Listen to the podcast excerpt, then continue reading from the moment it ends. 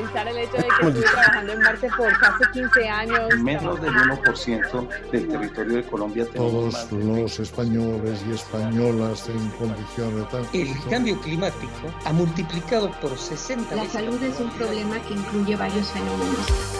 Radio UNAM y las direcciones de divulgación de la ciencia y de las humanidades presentan La ciencia que somos. La ciencia que somos. Iberoamérica al aire. Noticias, conversación, entrevistas y más. Ciencia, tecnología y humanidades. La ciencia que somos. Iberoamérica al aire.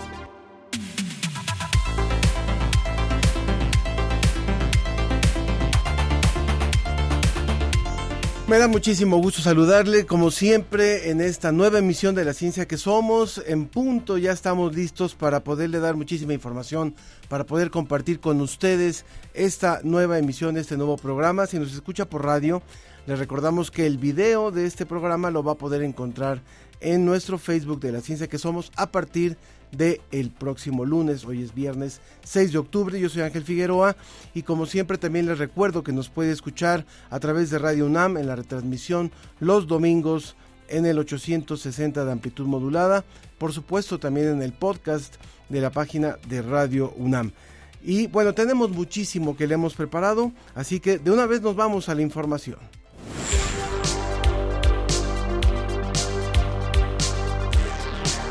El lugar, el lugar de las mujeres en la historia, un libro que visibiliza el papel de las mujeres en el mundo. Le presentaremos el proyecto Paciencia para Todos, una revista de divulgación de la ciencia para jóvenes. ¿Y ustedes han pensado en vivir con sus amigos o amigas cuando sean mayores? Continuamos la plática en torno al cohousing, una forma de planear la vejez en comunidad. Y también la edición de octubre de la revista Como ves nos cuenta lo difícil de ser un murciélago vampiro. Bueno, también por supuesto que les recordamos que ya la próxima semana está, lista, está listo todo para la fiesta de las ciencias y, y las humanidades que se va a realizar del 13 al 15 de octubre con el tema por un planeta sano. Recuerden que también nosotros vamos a transmitir en vivo en la fiesta de las ciencias y las humanidades, así es que si gusta acercarse, si gusta acompañarnos en esta transmisión, siempre es interesante para los que no hacen radio, los que no hacen televisión, acercarse a ese tipo de controles remotos. Pueden encontrar toda la información de las conferencias y de las actividades de la fiesta de las ciencias y las humanidades en www.dgdc.unam.com mx diagonal la fiesta y algunas de las actividades para darle una probadita, por ejemplo, una demostración que se llama Cuidarte es chido, salud sexual. También van a poder conocer las colecciones nacionales del Instituto de Biología y el proyecto Ixaya que abre los ojos al futuro, tecnología espacial para la conservación del medio ambiente. En otras cosas, por supuesto que les recordamos la invitación a la exposición 10 en Humanidades, que este sábado tendrá eh, como una de las actividades más importantes la charla Frijoleros, tips para entender el racismo antimexicano en los Estados Unidos. Esto es a las 11 de la mañana. Y también eh, la proyección del documental Pequeñas Historias de Hiroshima. Vale muchísimo la pena. Estas actividades son gratuitas y esta se va a desarrollar en la sala en el foro de química. Entonces, cuando ustedes vienen, si solamente vienen a la actividad, se presentan en la entrada de la puerta A y les dice vengo a la, a la proyección de pequeñas historias de Hiroshima o a la charla, por ejemplo, ¿quién se llevó mi dinero? Esta también es muy interesante, una charla taller del Instituto de Investigaciones Económicas a las 12 horas. Pueden consultar, por supuesto, toda la programación también de en 10enhumanidades.org y les recuerdo por ahí que el, 10, el próximo viernes a las 13 horas va a haber una gran mesa que se va a llamar Los retos de las ciencias sociales. La modera la doctora Guadalupe Valencia, estará Jorge Cadena, Judith Boxer y el sociólogo español Ramón Ramos. Son algunas de las cosas, por ahí les vamos a comentar un poquito más. Les recordamos nuestras vías de contacto en Facebook La Ciencia que Somos y en Twitter arroba Ciencia que Somos. Por supuesto nos pueden escribir en el WhatsApp en el 55 54 06 57 62. Repito, 55 54 06 57 62. Damos paso a nuestra entrevista. Una mujer que me ha inspirado mucho es María Montessori. Es conocida principalmente por el método Montessori. Ayuda mucho a fomentar como el aprendizaje autodidacta. También mucho por el derecho de las mujeres, de los niños. Finalmente las mujeres son las que durante años fueron las encargadas de la educación. Entonces obviamente tenían una gran influencia de los valores y las enseñanzas en todas las generaciones. Somos fundamentales. Me gusta mucho en las mujeres que tenemos mucho en nuestra contra y seguimos luchando y luchando para abrir este camino para todas las demás. Se llama Elvira Sastri, es una de mis autoras favoritas. Es una escritora contemporánea, novelista y poeta. Para mí sus historias han sido muy trascendentales porque me han ayudado a esta parte de la maduración intrapersonal. Bueno, el papel de la mujer en la historia siempre ha sido fundamental, o sea, creo que la humanidad estaría prácticamente acabada sin el papel de la mujer. No hablaría de una mujer en particular, pero ahorita pensé inmediatamente en Nina Simon y Sor Juana Inés de la Cruz, son como ejemplos muy dispares de, épocas muy diferentes. Hace unos meses escuché que las mujeres eran como el sujeto revolucionario, ¿no? Malitzin fue una mujer indígena que ayudó a, que se lograra el mestizaje en México, es decir, unir a dos mundos, el mundo prehispánico de Mesoamérica y el mundo eh, español. Eh, desgraciadamente en la actualidad se le ve como una traidora, pero pues ella lo que estaba haciendo era salvar su vida y salvar a su pueblo mexicano. Creo que el papel de la mujer en la historia es muy importante. Hay muchísimos descubrimientos, muchos de ellos no se sabe que fueron descubiertos por mujeres porque se los atribuían sus esposos, sus amigos. Está el caso de Rosalind Franklin, una de las primeras médicas del mundo. Esos son los casos en los que sí se pudo descubrir que fue una mujer la que hizo estos hallazgos. Se le ha privado a la mujer de muchas oportunidades a lo largo de la historia y ahorita estoy muy feliz porque siento que se le está dando la oportunidad. Pues ese es el tema de hoy, las mujeres en la historia, a propósito de este libro que se ha que se ha presentado el lugar de las mujeres en la historia y por eso me da muchísimo gusto darle la bienvenida en este programa eh, a través del enlace digital a Isabel Morant. Ella es catedrática emérita de la Universidad de Valencia. sus estudios se han centrado en la historia de las mujeres y de las relaciones entre los sexos, ha escrito numerosos trabajos sobre la construcción de la historia de las mujeres en Europa y América Latina y fue fundadora de la colección Feminismos y en, 1990 y directora de esta hace el 2014. Bienvenida Isabel, gracias por enlazarse con nosotros. Buenas tardes, yo estoy mucho gusto de saludarles y de saludar a mi colega y amiga eh, la profesora Rosselló, que ha trabajado conmigo coordinando la parte americana del libro, porque el libro del que vamos a hablar hoy, igual que otras obras que yo he dirigido, siempre es una historia a uno y a otro lado del Atlántico. Muchas gracias Isabel. Y bueno, aprovechamos también para presentar, por supuesto, a Estela Rosselló.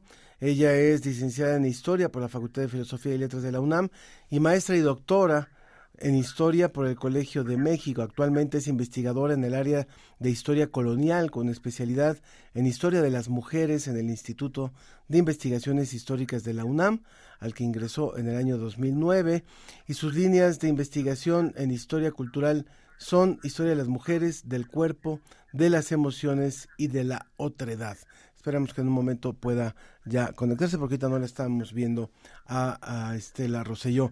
Y bueno, nos gustaría un poquito empezar con Isabel acerca de, de este libro, de esta obra, porque finalmente ustedes hablan de un papel de las mujeres en la historia, y yo quisiera retomar lo que mucho se dice, que es, bueno, la historia es de quien la escribe, la hacen los que la escriben. Y, y, eso aplica muchas veces a, las versiones y a las visiones, por ejemplo, de vencedores y de vencidos, o de cómo se maneja muchas veces eh, los, eventos históricos a partir de quienes escriben la historia. Y si la historia la han escrito predominantemente los hombres, entonces también eso ha marcado el perfil o el lugar o el no lugar de las mujeres en la historia. ¿Es así como ustedes lo plantean? Efectivamente, yo siempre suelo poner un ejemplo que me impactó muchísimo eh, de la escritora Virginia Woolf en un libro muy interesante que yo recomiendo a las mujeres y a los hombres también, que se llama Una habitación propia. Y ella cuenta en ese libro que, eh, bueno, ella el libro lo escribe porque piensa que las mujeres para tener un espacio social necesitan tener una autonomía económica y también una capacidad de tener una habitación propia donde poder estudiar, leer, escribir, etcétera. Bueno, pues en ese libro ella cuenta cómo cuando estaba trabajando para hacer el libro estaba mirando, quería efectivamente eh, hablar sobre las mujeres, sobre las vidas de las mujeres, sobre las dificultades que las mujeres habían tenido para desarrollarse en sociedad. Y entonces decía que mirando los grandes tomos de la historia de Inglaterra, las mujeres no aparecían, que no sabemos nada de ellas, no sabemos a qué edad se casaban, cuántos hijos tenían, cuáles eran sus trabajos, etcétera. Y decía una cosa muy interesante, decía, me parece que si las mujeres existían y no están en los libros de historia, esa historia es incompleta, es un poco una historia fantasmal, las veía, las podía imaginar, pero los libros no hablaban de ellas. Y entonces, con mucha ironía, decía, tenemos que escribir un suplemento o habrá que pedir a los catedráticos que hacen la historia que escriban un suplemento donde las mujeres pueden estar decorosamente representadas. Esa era una ironía, decorosamente representadas. Bien, pues esa historia efectivamente se ha tardado mucho a hacer porque nosotras, las mujeres, no estábamos en los lugares donde se escribe la historia.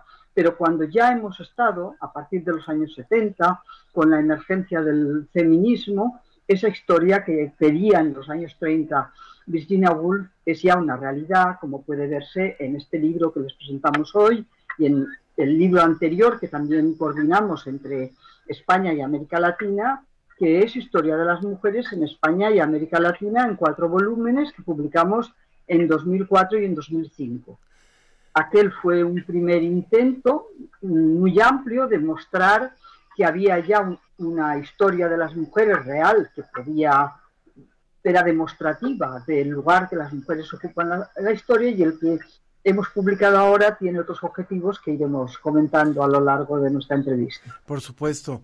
Estela, también eh, aprovechamos ya que tenemos a Estela Rosselló. Finalmente, eh, el planteamiento que hace de principio este libro, que a mí me pareció verdaderamente interesante, es damos por hecho muchas cosas. Y cuando se habla, por ejemplo, del hombre primitivo, se habla de que el, varón era el cazador, la mujer era la recolectora principalmente o dedicada a la cuestión de, eh, de la familia.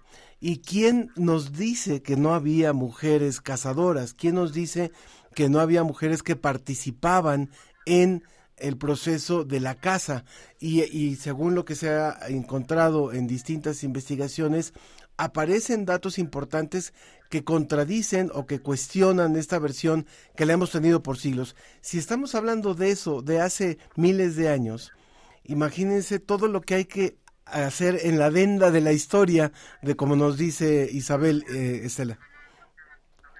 Sí, así es, Ángel. Yo creo que este libro es precisamente una gran oportunidad para que todos podamos eh, contarnos historias que nos hemos contado de, a lo largo del tiempo, contarnos la hora desde un lugar distinto. Tú ahora decías de esta, estos estereotipos de los hombres saliendo a cazar, las mujeres eh, quedándose en casa a cuidar, ¿no? Y, y hoy se sabe que las mujeres tuvieron una importancia enorme en la en, en todas las actividades económicas en cuanto a conseguir la comida que se que se consumía no en, en la tribu en el clan en, en la comunidad en, no no les quiero llamar hogares pero sí en, en esos lugares domésticos no o sea en esas en esas en las comunidades. Y, y sí o sea creo que esta esta historia que hemos logrado eh, hacer gracias al esfuerzo enorme y a la voluntad de Isabel que siempre ha estado allí animándonos a todas las historiadoras, historiadores a contar la historia desde otro lugar, pues nos da la oportunidad de, ver esas otras cosas y, plantearnos o replantearnos las preguntas más desde la importancia que han, hemos tenido las mujeres a lo largo del tiempo en muchas actividades. Si hablamos de los temas que ocupa este libro, sería muy amplia la, la entrevista y tal vez no podemos no podemos abarcarlo por completo, pero sí sería muy importante aprovechar que, tenemos a ustedes, a, a Isabel y a, y a, Estela, para que nos cuenten qué, qué va a encontrar el lector, la lectora, en este, en este planteamiento que ustedes hacen, porque lanzar un libro que hable sobre el papel de las mujeres en la historia es, es, muy amplio y ustedes lo lograron a partir de distintas épocas y con más de 20 colaboradores. Cuéntenos, por favor, Isabel. Sí, eh, el subtítulo del libro es muy interesante porque es ampliando los límites de la representación del mundo. Hemos estado haciendo una historia donde solo eh, los hombres estaban representados. Al ampliar la, la mirada sobre un mundo compuesto de hombres y de mujeres, hemos tenido que eh, no solamente contar todo lo que afecta a las mujeres y sobre todo las mujeres como agentes sociales, sino efectivamente por qué se da esa diferencia entre hombres y mujeres. Hablabais de la prehistoria y efectivamente la prehistoria ha aparecido siempre, la historia que nos han contado desde los orígenes es como un macho o un hombre que es el cazador y que es el que, eh, digamos, eh, procuraba los alimentos y una mujer que era básicamente reproductora y cuidadora. Esa imagen hoy ya está absolutamente, eh, digamos, pasada porque hay estudios nuevos que demuestran que las mujeres viajaban y podían cazar, etcétera, etcétera. Hay una pregunta muy interesante que nos hemos hecho las historiadoras, que es ¿cómo fue posible que en un momento determinado de la historia, no sabemos cuándo, eh, el sexo que hacía la guerra dominó al sexo que daba la vida. Esa es una tremenda contradicción. Y lo que hemos querido hacer en este libro son básicamente dos cosas.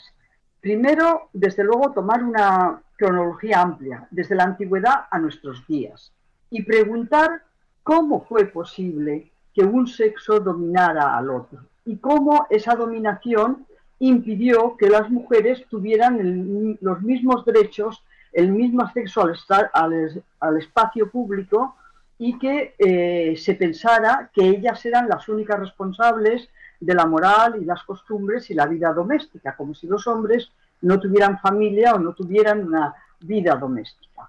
Ese fue, de alguna manera, eh, eh uno de los planteamientos base. Y el otro planteamiento, yo creo que más importante aún, es efectivamente eh, pensar en la línea de Virginia Woolf que si las mujeres existieron, había que ver cuál había sido su existencia, cómo habían existido, cuál había sido el lugar suyo en la historia. Y cómo ese lugar en la historia, muchas veces definido de antemano por los hombres que detentaban el poder, los filósofos, los moralistas, los políticos, decidían aquello que era masculino y aquello que era femenino, y lo que correspondía hacer a las mujeres y lo que correspondía hacer a los hombres. Bien, pues hemos tratado de ver cómo a lo largo de la historia las mujeres han cumplido papeles que muchas veces han sido papeles impuestos, pero ellas también han sabido des desbordar los límites impuestos por las normas y desde luego construir eh, una vida unas vidas mucho más amplias, mucho más interesantes. Como hemos dicho siempre al empezar a trabajar en historia de, la, de las mujeres, no queríamos hacer una, una historia victimista. Queríamos hacer una historia que rindiera justicia a las mujeres del pasado porque la representara y una historia que de alguna manera fuera gratificante para las mujeres del presente. Porque las mujeres del presente sabemos que hemos avanzado muchísimo en nuestro papel social. Pero eh, hemos querido de alguna manera eh, que ese pasado, al estudiar ese pasado, nos reafirmará en nuestro presente. Eso, en el libro encontrará todo esto. E, ese enfoque me gusta mucho y justo lo pude detectar en lo que alcancé a, leer. Es un libro amplio, es un libro de más de 200 páginas que aborda desde eh, las sociedades de la prehistoria, eh, las interpretaciones del registro arqueológico, que es interesantísimo, diosas, reinas y mujeres en Egipto y Mesopotamia, las Iberas, las Atenas, las Atenas, la Atenas clásica, Roma antigua, y así va, va el, recorrido por la historia, pasa por la, las religiones, por ejemplo, la, las mujeres en la Biblia, en el, en el Islam, en, eh, en, en el budismo y también en otras religiones tradicionales de África, en el humanismo, en el renacimiento, y me gustaría caer un poco, y para ir cerrando, eh, eh, Estela, que nos contaras un poco sobre tu participación también en lo que tiene que ver ya de las de las mujeres en, en la parte de América de América. Sí, muchas gracias Ángel y muchas gracias Isabel. Eh, creo que una gran virtud del libro es la presencia de las de muchas regiones del mundo. Me parece que están prácticamente todas representadas, con excepción Isabel, y ahí creo que tenemos oportunidad de hacer una segunda edición, creo que nos faltó Oceanía, pero fuera de que dejamos, la verdad es cierto, dejamos fuera las mujeres de Oceanía, eh, creo que están representadas las mujeres de muchas regiones del mundo y allí yo tuve la fortuna, eh, gracias a la invitación y generosidad de Isabel, de coordinar la parte de América Latina y poder hablar precisamente de la importancia que tuvieron las, las mujeres, no solamente en México, hablamos obviamente del México prehispánico, ¿no?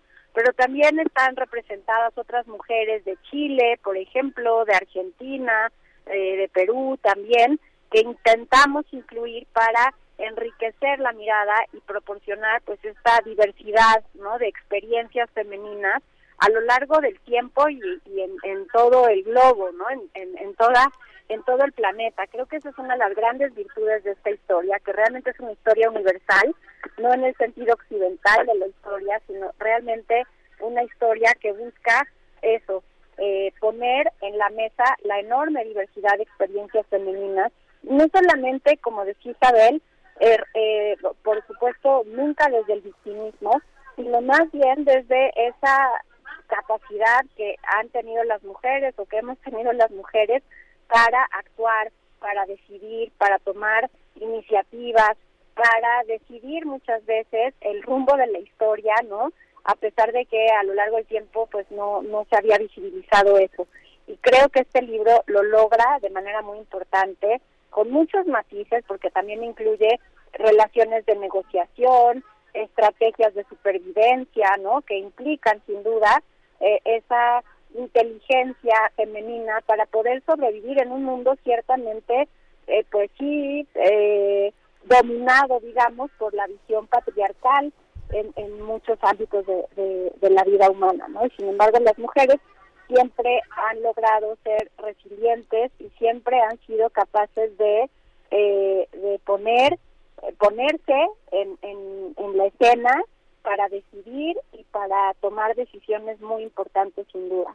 Muchas gracias Estela, muchas gracias Isabel, Isabel Morant de la Universidad de Valencia, Estela Roselló del Instituto de Investigaciones Históricas del UNAM. Eh, hago una precisión, dije más de 200 páginas, no, son más de 400, son casi 500 páginas, es una verdadera enciclopedia como lo dice Estela, y nada más para que sigan con esta probadita, ser mujer en la dictadura y contra la dictadura, el oficio de maestra, eh, la Segunda República y las mujeres como sujeto público. Es interesantísimo este libro. Felicidades por esta obra, felicidades a todos los que participaron y vamos a subir a nuestras redes eh, eh, la, referencia del libro, la ficha del libro para que puedan en un momento dado quienes estén interesados o interesadas buscarlos. Muchísimas gracias por esta colaboración hoy en la ciencia que somos. Y las mujeres científicas también lo tocaron, por cierto.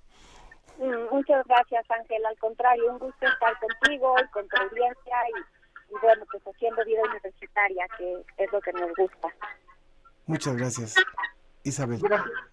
Gracias, también de mi parte y decir que este libro está pensado para que sea un libro útil para la enseñanza de la historia, tanto en las universidades como en la enseñanza secundaria. Hay el libro principal del que hemos hablado, que cuenta la historia de las mujeres, pero hay también un dossier con eh, trabajos para hacer trabajos prácticos para que los profesores puedan utilizarlo con sus alumnos, porque lo que queremos es que eh, lo que hemos investigado, lo que hemos trabajado, llegue al gran público y lo que ustedes hacen es ayudarnos en este sentido. Muchas gracias. Muchas gracias. Que estén muy bien. Continuamos. 10 de los beneficios que nos aporta la investigación en humanidades y ciencias sociales para comprender el mundo. Todo en una misma exposición. 10 en humanidades. No te la pierdas a partir del 8 de septiembre en Universum.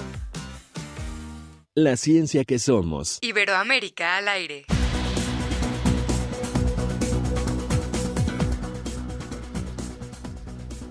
Continuamos en la ciencia que somos. Ya está con nosotros la doctora Andrea Trejo. Ella es eh, profesora de la Facultad de Estudios Superiores de Cuautitlán y es editora responsable de la revista Paciencia para Todos. Bienvenida, bienvenida Andrea. Muchas gracias por estar con nosotros. No te escuchamos. Si pudieras abrir tu micrófono, por favor. Eh, si pudiera abrir su micrófono para poderle escuchar. No sé si es en la aplicación que tiene que, abrir por ahí su micrófono. Sí, o tal vez si, si quitara los audífonos, a lo mejor la podríamos escuchar para que se ponga el, el micrófono de la, de la computadora, desconectar los audífonos para poder escuchar. Todavía no estamos escuchando. Ah, parece que, a ver si, ahora sí. A ver. ¿Ya me escuchan ahora sí? Ahora sí, ahora sí. Siempre, siempre jugando con la tecnología. Ya estamos listos, Andrea. Cuéntenos, por favor, de este proyecto que sabemos que ya lleva siete años. Paciencia para todos. Sí, Paciencia mira, Ángel, pues muchísimas gracias por el espacio. Y pues realmente sí es un proyecto universitario que pues surgió hace siete años en la Facultad de Estudios Superiores Cuautitlán. Es una revista que surge como una necesidad de divulgar la ciencia, la tecnología, la cultura y el arte para jóvenes, pero también para la gente en general. Eh, realmente el objetivo de la publicación es contribuir a divulgar todos los temas de interés social que tengan que ver con la ciencia, la tecnología y las artes y para que la gente también se acerque a los diferentes eh, hombres y mujeres que tienen que ver con el quehacer, con, todos los saberes que se están produciendo en las diferentes universidades. Eh, realmente, pues, es un proyecto que tiene, pues, como características principales, que es una revista digital, que es gratuita, de acceso libre y que obviamente contribuye eh, a la comunicación de la ciencia en México y en América Latina y que obviamente queremos que llegue a todo Iberoamérica. ¿Cuáles han sido las temáticas que han estado ustedes abordando en esta revista? Eh, vimos, por ejemplo, en el, número más reciente, cuando hablamos de una revista digital de más de 100 páginas, es, un, es una revista amplia de divulgación. Sí, realmente nosotros hemos abordado temas que consideramos que son eh, muy importantes, por ejemplo, la cuestión de la contaminación, la, toda la soberanía alimentaria, enfermedades emergentes, eh, la diversidad sexual, eh, sobre los saberes científicos y tradicionales, sobre la alimentación. Y en efecto, en este número estamos abordando un tema súper importante que tiene que ver con la relación de los humanos con los animales. Es decir, aquí eh, en este número en especial encontrarán pues eh, opiniones de especialistas que analizan desde diferentes puntos, eh, desde el punto humanista, filosófico, bioético, legal o ecológico, esa relación que hemos tenido con los animales. Y como les comentaba, intentamos que sean temas de gran interés. Eh, ¿Por qué es tan grande la revista? Porque recibimos contribuciones de muchos investigadores, estudiantes de posgrado, que les interesa mucho abordar estos temas y realmente hacemos nuestras eh, convocatorias públicas. El Consejo Editorial se encarga de revisar todas esas aportaciones y realmente ha sido un trabajo cooperativo muy, muy importante de toda la comunidad científica. En especial en este número, pues les comento que eh, iniciamos con una pregunta muy importante sobre realmente cómo ha sido la relación del, humano con la vida y con los seres vivos, y en particular con los animales. Y aquí pues nos hemos enfrentado pues, a, respuestas muy devastadoras y muy tristes, ya que a pesar de que estos seres eh, humanos, no, estos seres eh, no humanos nos han acompañado a lo largo de la historia, pues realmente sigue vigente en la idea de muchas personas eh, esa concepción de que el ser humano es un ente superior a todos los animales y eso nos va a dar derecho a explotarlos o a maltratarlos. Entonces lo que quisimos en este número es realmente rescatar esa Declaración Universal de los Derechos de los Animales, aprobado por la UNESCO y por la ONU, y enfocar este número a todo lo que tiene que ver con el respeto del animal eh, a una vida digna, a promover entre todos nuestros lectores que son jóvenes y que también son eh, amas de casa y ciudadanos de pie, para que pues aprendamos juntos a respetar a, estos, a estos animales, ¿sí? Eh, es importante, sobre todo, eh, ver que el derecho que tienen los seres humanos debe ser igual al de los animales.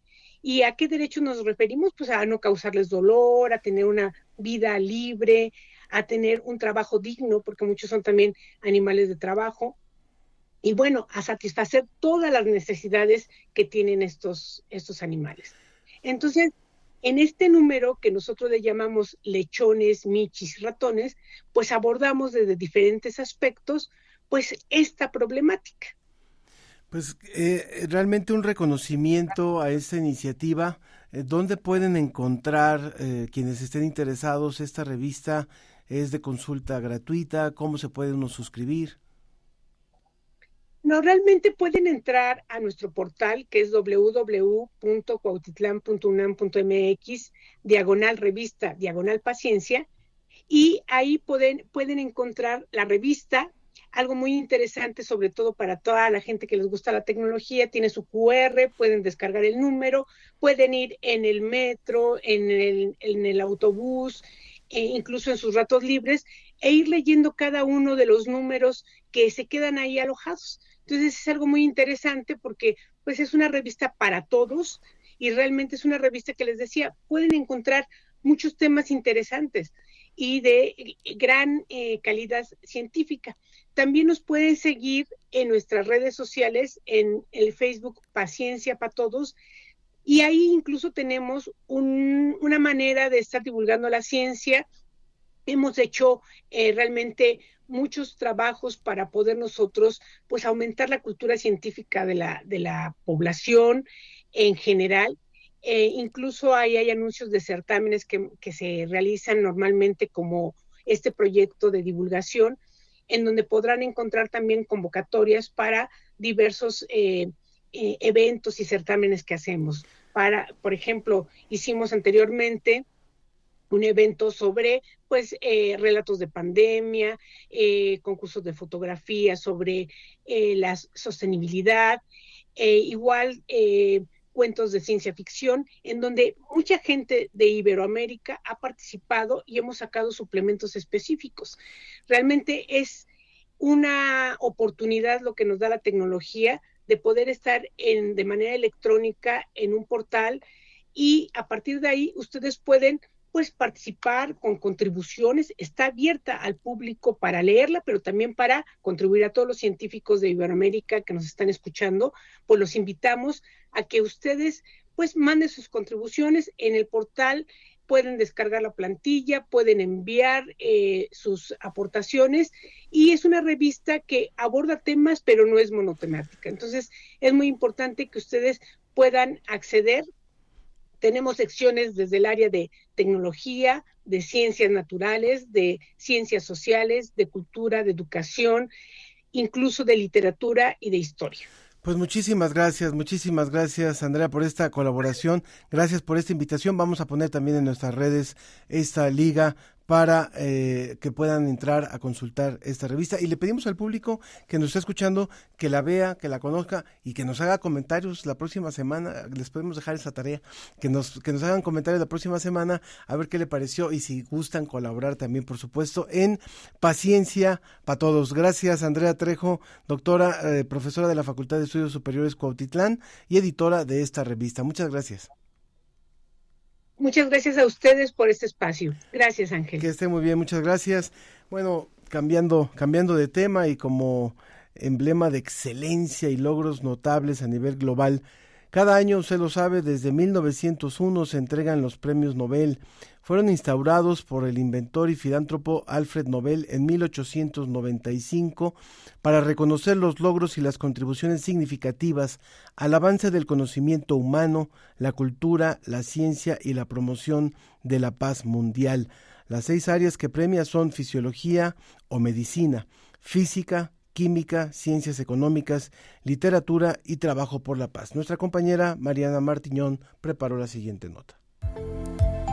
Ladies and gentlemen, good morning and welcome to Nobel. El 2 de octubre de 2023, Katalin Karikó y Drew Wiseman fueron los elegidos para recibir el Premio Nobel de Medicina. Sus investigaciones del uso e interacción del ARN mensajero con el sistema inmunológico humano fueron una herramienta indispensable para el desarrollo de vacunas en la lucha contra el COVID-19. Al día siguiente, el francés Pierre Agostini, el astrohúngaro Ferenc Krauss y la investigadora franco-sueca Annie Lüller fueron acreedores al Premio Nobel de Física. Generaron una forma de crear pulsos de luz extremadamente cortos, logrando capturar los rápidos procesos de los electrones desplazándose o cambiando de energía dentro del sistema del átomo. Una clave para el desarrollo de su investigación fue el concepto ato segundo, la fracción de tiempo más pequeña pequeña posible de medir.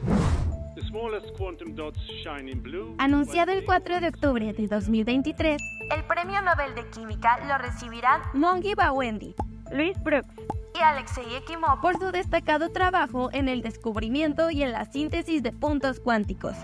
Los puntos cuánticos son nanocristales de millonésimas partes de milímetro hechos artificialmente, que cambian sus propiedades según su tamaño. El avance en este cambio de la química nos promete revolucionar múltiples aspectos de nuestra vida, ya que van desde la creación de nuevas pantallas digitales hasta un tratamiento experimental del cáncer.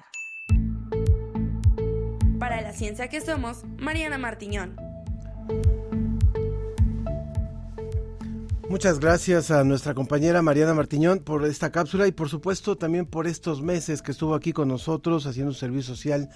Sin ella no hubiéramos podido tener ni cápsulas ni sondeos. Muchas gracias, te vamos a extrañar Mariana. Felicidades por terminar también nosotros este, este importante, importante colaboración. Y rápidamente aprovecho para hacerle una invitación al público.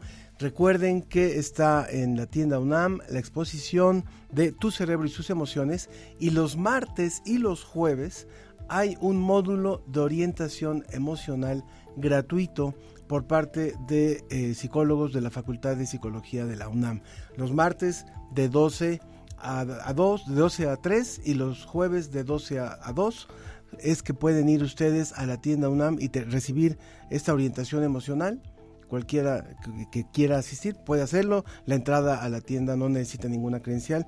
Y de paso visita la exposición de eh, El cerebro y tus emociones. Continuamos.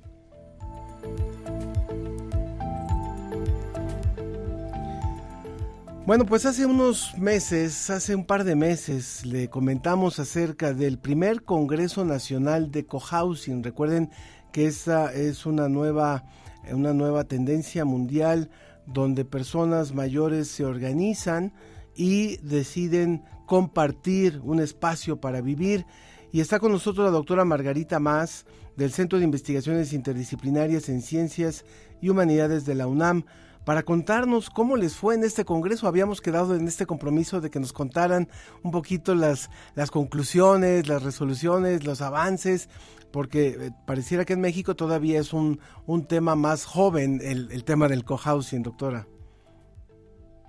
Hola Ángel, ¿qué tal? Buenos días. Buenos días. Eh, sí, efectivamente el cohousing en México la vivienda colaborativa todavía es un tema poco conocido, eh, porque de hecho, bueno, se está desarrollando en España, eh, en, particularmente es el que nos interesa, el modelo que se está desarrollando en España, aunque también en otros países de Europa ya, ya está avanzado este, este, este asunto del cohousing. Eh, efectivamente, nuestro congreso que fue en agosto de este año, hace unos meses, eh, fue, podemos decir que un éxito, un éxito en muchos sentidos. Primero porque la, asistencia eh, fue muy satisfactoria, hicimos una modalidad, eh, bueno, híbrida, porque hicimos un, abrimos un Zoom y también lo hicimos presencial desde la ENEO León, que es la Escuela Nacional de Estudios Superiores de, de, la Universidad de la UNAM en León. Y eh, de manera presencial tuvimos una afluencia importante, incluso de alumnos, eso, eso fue también exitoso, eh, alumnos que trabajan con personas adultas mayores porque son fisioterapeutas, son psicólogos, y la, presencia de jóvenes fue muy importante en este primer Congreso Nacional de Cohousing o de Vivienda Colaborativa, porque eh, vimos una pues eso, una participación fresca de estudiantes que eh, están eh, rompiendo con esos estereotipos de, de, la vejez, ¿no? Y de los viejos, eh, para, para entender que es una población muy importante en nuestro país, cada vez más grande, y que requiere de cuidados y de atención especializada, ¿no? Entonces, ese también, en, ese aspecto también fue exitoso el Congreso. Por otro lado, tuvimos ponencias muy interesantes que nos ayudan a, plantear soluciones para el problema de la soledad a partir de cohousing o vivienda colaborativa, a resolver el problema de cuidados, de cuidados primarios, porque el cohousing implica que los miembros de un grupo de, que, forman su, su, vivienda colaborativa están dispuestos y tienen una actitud de, de, ayudarnos, ¿no? Colectivamente, de tal manera que nos convertimos, aprendemos a ser cuidadores primarios. Em, porque convivimos, porque estamos cerca, porque colaboramos con, con el grupo de personas, ¿no? Muchas veces los cohousings intergeneracionales, eh, eh, pues tenemos más personas jóvenes que están dispuestas a, estos cuidados primarios que necesitamos las personas adultas mayores, ¿no? Y eh, entonces tuvimos conferencias, una conferencia magistral en este sentido, con especialistas del ENEO León de la UNAM. También tuvimos una, una conferencia sobre derechos humanos para personas adultas mayores, tuvimos un estudio comparativo entre la diferencia entre cohousing, eh, residencias de personas adultas, eh, asilos y eh. Fue muy interesante para que se entienda perfectamente cuál, cuáles son las características necesarias que implica un cohousing. Eh, también tuvimos una conferencia muy interesante sobre, eh, sobre eh, geriatría, gerontología, trabajo social y políticas públicas relacionadas con cohousing. Entonces, yo creo que todos estos elementos hicieron que la gente digamos, los participantes quedaran muy satisfechos con el primer congreso. De hecho, eh, eh, eh, en las tardes tuvimos un, dos talleres que, tuvieron como mucha presencia tanto de los jóvenes como de las personas mayores que participaron en estos talleres y no solamente en la modalidad presencial, sino también en el Zoom a distancia, las personas pudieron hacer los ejercicios del taller y después eh, entrar a la discusión sobre el, el, objetivo de esos ejercicios. Entonces yo creo que en términos generales podemos decir que el primer congreso de cohousing en México fue muy eh, exitoso.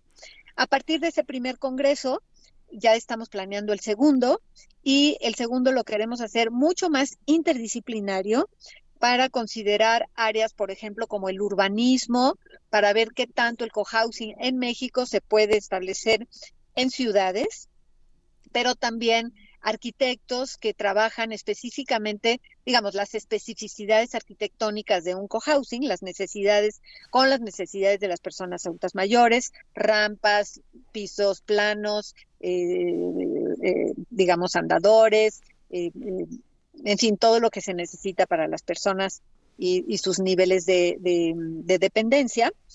También queremos invitar a, tener unas mesas más de diálogo de gerontólogos, geriatras, psicólogos, gente que, trabaje ya eh, en derechos humanos específicos de personas adultas mayores, es decir, hacerlo mucho más interdisciplinario, hacerlo más interinstitucional. Queremos invitar a otras instituciones eh, mexicanas y extranjeras y también queremos hacerlo más internacional.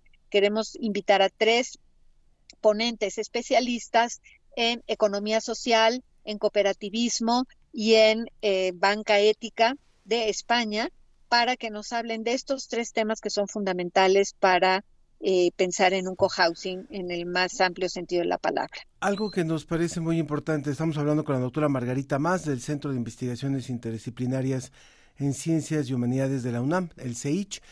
Eh, se habla de cohousing y se habla de personas adultas mayores, pero si una persona a los 60, 65, 70 años empieza a pensar qué va a pasar con, con los años por venir, posiblemente pueda ser un poco tarde para iniciar un proyecto. A lo que voy es, ustedes hablaron en este congreso, se, se habló de una vivienda que se, se puso en funcionamiento con 15 parejas de amigos, pero que ellos le empezaron a trabajar cuando aún estaban ellos en su etapa laboral. ¿Qué quiere decir esto? Que los que no hemos llegado a la tercera edad y que, y que ya estamos por ahí acercándonos, tendríamos ya que estar entonces pensando o construyendo estas alternativas si es que las vemos como opción. No sé si esto se habló. Totalmente, sí. Una, una, qué bueno que me lo mencionas, porque efectivamente hubo presentaciones de seis grupos de cohousing que ya se están formando en México, unos dos en, en Coahuila, uno en Torreón y uno en la comarca lagunera, uno en Querétaro, uno en San Miguel, otro en León, otro en y, La Guancha, que ustedes conocen. Todos son cohousings formados efectivamente por personas que todavía no llegan a la, digamos, a lo que normalmente se conoce como, como eh, adultos mayores de 65 años, sino que empiezan en los años, en, en, su década de los 50 años, 55, 60 como tarde, digamos, para ir preparando esta casa en un momento en que todavía son económicamente activos, que tienen, que pueden planear, que tienen este, una, en términos generales, salud, y entonces es muy importante esto que comentas, porque efectivamente la idea del cohousing es empezar a pensarlo desde que somos adultos. ¿Y para, para qué? Para pensar nuestra vejez y nuestra etapa de envejecimiento a partir de, digamos, de los 60, 65 años. ¿Es posible encontrar los materiales de la de este congreso en algún sitio de YouTube, de algún alguna plataforma? Sí, Ángel, están en eh, la plataforma de YouTube del CEICH, del Centro de Investigaciones Interdisciplinares en Ciencias y Humanidades. Ahí están todas las charlas y todas las, las, eh, las aportaciones y conferencias, pues. Y, eh, por supuesto, en el CEICH me pueden conectar, se pueden conectar conmigo a través de mi correo o mi teléfono para que, pues eso, si quieren específicamente una temática en particular, pues eso. ¿A qué correo? ¿A qué correo, por favor, doctora? Es margarita-maws, que es mi apellido, más, arroba yahoo.com.mx. Margarita-m más a a s s arroba yahoo.com.mx. Esto es muy importante para Jorge Sergio Morán que nos dice yo cumplo 70 años mañana, felicidades, y estoy evaluando vivir en cohousing, pues solo tengo cuatro familiares. Claro que sí. Jorge Sergio, por favor, puede ponerse en contacto con la doctora Margarita Más. Muchas gracias, doctora, por haber estado con nosotros hoy. Muchas gracias a ti, Ángel. Y Hasta vamos a visitar, por supuesto, las, las, las, las conferencias, todo el material que está ahí en el sitio del CEICH. Muchas gracias, Ángel. Muchas gracias, la doctora Margarita Más, del Centro de Investigaciones Interdisciplinarias en Ciencias y Humanidades de nuestra UNAM. Fiesta de las Ciencias y las Humanidades 2023. Por un planeta sano. Un encuentro entre estudiantes, investigadoras e investigadores de la UNAM con más de 500 actividades. Conoce los desafíos que enfrenta nuestro planeta y las acciones para mantener una sana convivencia con nuestro entorno. Ven, del 13 al 15 de octubre. En Ciudad de México, Universum será la sede principal. Fiesta CIH. Por un planeta sano. La ciencia que somos. Iberoamérica al aire.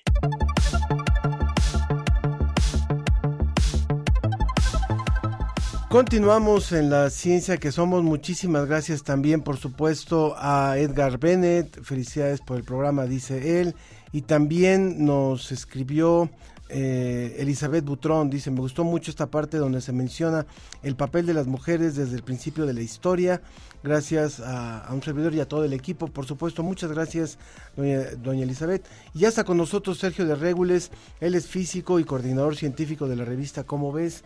Y como siempre nos da muchísimo gusto porque cuando él llega, llega como con olor a tinta, así como ese color agradable de cuando tiene uno un libro nuevo o una revista nueva y justamente viene a presentarnos el nuevo número, ya pisándole los talones a los 25 años ahora sí, de cómo ves, cómo ser un vampiro y no morir en el intento. Cuéntanos, por favor, Sergio. Pues es, el número 299, además de casi 25 años, el próximo mes son 300, y este mes, en octubre, lo solemos dedicar a temas que tengan que ver con el terror, los muertos, etcétera, o cosas relacionadas, en este caso los vampiros, y es un artículo que nos escribe Rafael Ávila Flores sobre la dura vida de los murciélagos vampiro.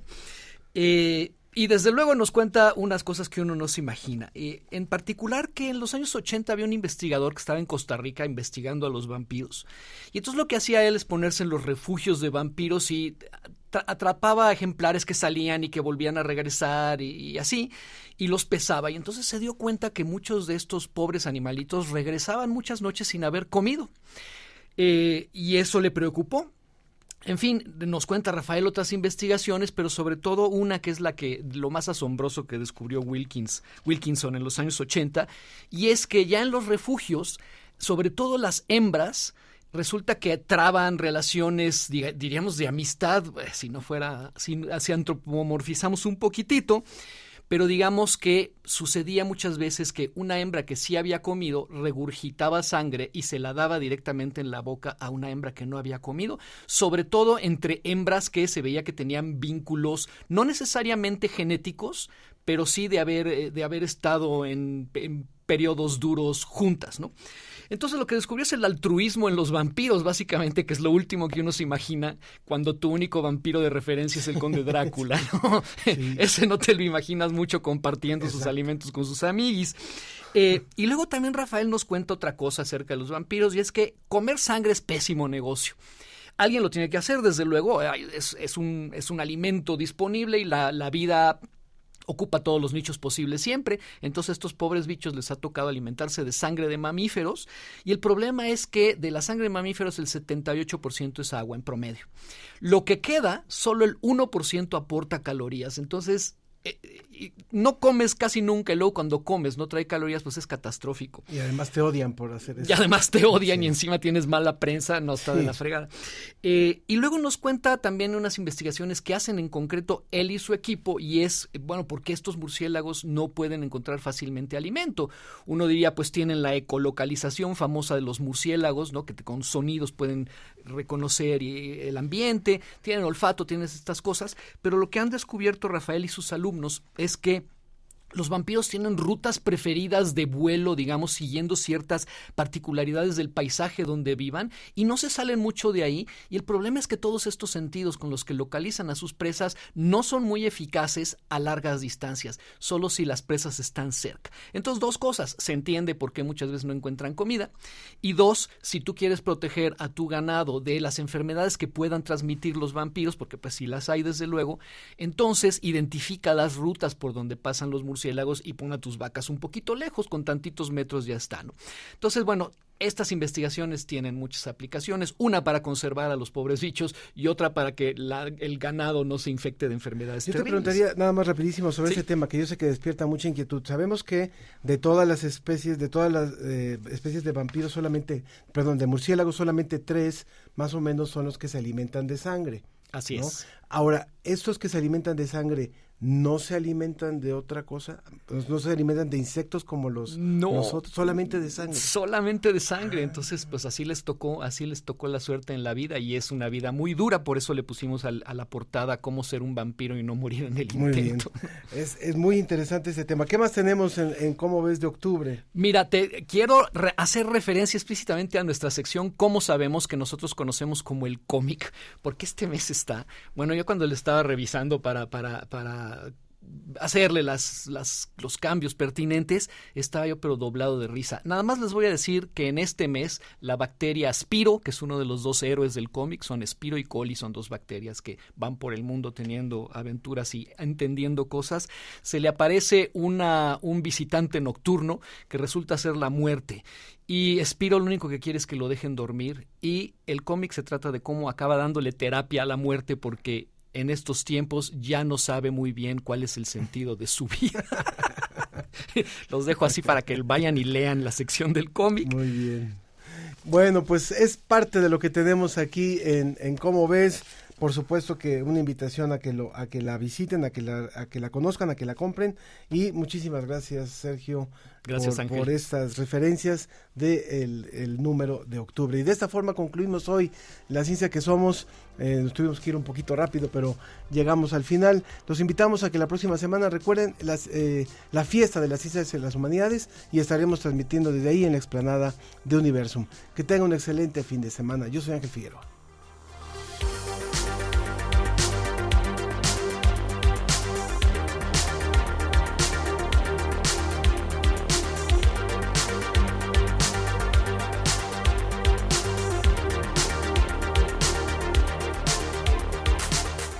Esto fue La Ciencia que Somos. Iberoamérica al aire. Una coproducción de Radio UNAM y las direcciones de divulgación de la ciencia y de las humanidades. Agradecemos al equipo de producción. Producción general, Claudia Ogesto. Producción, Susana Trejo y Marían Trejo. Asistencia de producción, Mariana Martiñón y Bruno Vargas. Realización y operación, Ricardo Pacheco. Facebook Live, Roberto Ramírez y Mauricio Patiño. Por parte de la Dirección General de Divulgación de las Humanidades, Antonio Sierra. Enlace digital, Moisés Luna y Carlos Pérez. Agradecemos a los ingenieros de Radio UNAM. La ciencia que somos. Iberoamérica al aire. No dejes de escucharnos la próxima semana.